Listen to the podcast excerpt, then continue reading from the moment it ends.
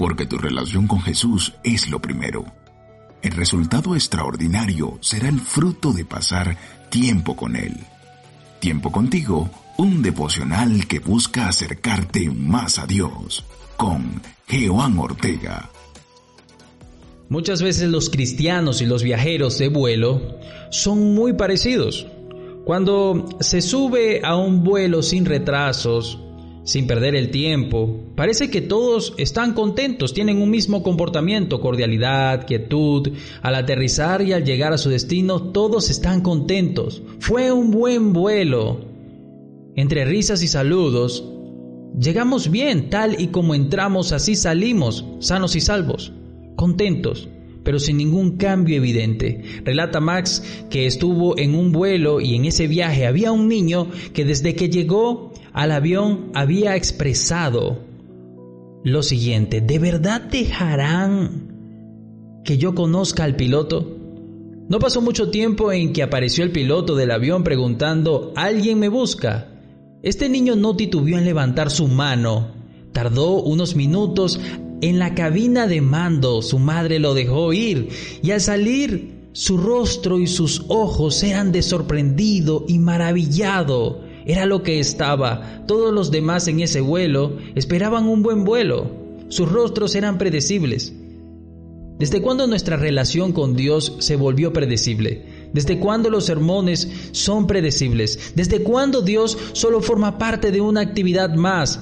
Este fue un niño atrevido y su forma de, de, de, ir, su rostro reflejaba que había cosas que nunca había visto antes. Y es que cuando vamos a la presencia de Dios, no esperando un buen tiempo, sino queriendo conocer al piloto profundamente, dice Jeremías 3:33, clama a mí, yo te responderé y te daré a conocer cosas grandes y ocultas que tú no sabes. Pues una cosa es conocer la palabra de Dios y otra muy distinta es recibir revelación por conocer a Dios. No todos pueden pasar por la cabina de mando, pues mientras unos pocos buscan revelación, otros miran el reloj, pues mientras algunos solo esperan, que no se extienda el servicio, otros solo miran fijamente con deseo de que Dios les hable a ellos directamente. Pues mientras unos miran la obra de Dios, otros quieren conocerlo a Él directamente. Y esto te cambia el rostro definitivamente. No había otro rostro más sorprendido que reflejara una experiencia más que un buen vuelo Relata Éxodo hablando de Moisés en el capítulo 34, verso 29, cuando Moisés descendió del monte Sinaí, traía en sus manos las dos tablas de la ley, pero no sabía que, por haberle hablado al Señor, su rostro salía un haz de luz. Estar en la adoración ilumina tu rostro, calma tus lágrimas y la convierte en alegría. Tus ansiedades se convierten en descanso. La preocupación se convierte en una paz que sobrepasa todo entendimiento. Adorar a Dios es enaltecerlo a tal punto de que tu percepción de Dios sea más grande que tus problemas, pues algo revela esto, que la preocupación identifica que aún no percibes a Dios como alguien grande en tu vida por la falta de adoración en tu día a día. Tu rostro emanará la presencia de Dios el día que comiences a adorarlo en verdad. No seamos como aquellos religiosos que Jesús les dijo esta gente me halaga con palabras, pero su corazón está lejos de mí. Jesús subió al monte a adorar. Y, él se tomó el tiempo para preparar su velada. Eligió a algunos de sus discípulos. Entre esos estaba Pedro. Y Mateo relata que Jesús se preparó, apartó todo para ese encuentro.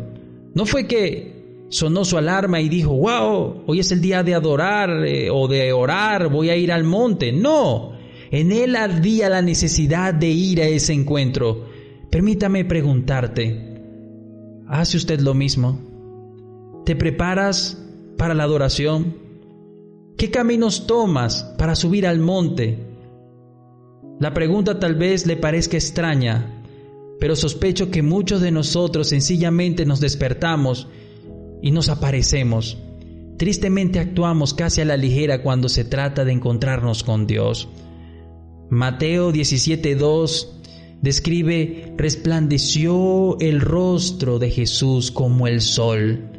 Si queremos reflejar la gloria de Dios, si lo hacemos desde nuestro talento, solo será una imitación barata, pero si lo hacemos con el Espíritu Santo, será auténtico. Un día en la presencia del Espíritu Santo cambia tu vida, pero una vida con el Espíritu Santo transforma naciones.